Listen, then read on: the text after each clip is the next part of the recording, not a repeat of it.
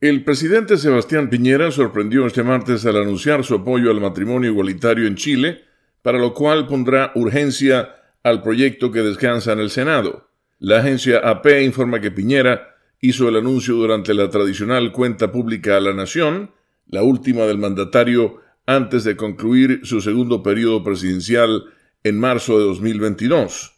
El anterior fue entre 2010 y 2014.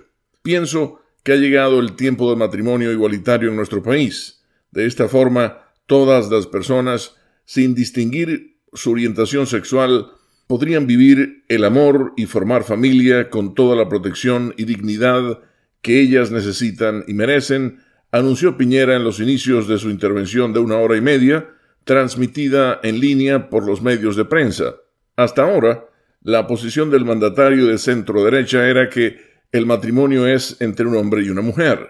Chile cuenta desde 2015 con un acuerdo de unión civil, AUC, que reconoce civilmente a las parejas heterosexuales y homosexuales y protege aspectos como la herencia y ciertos beneficios de atención médica.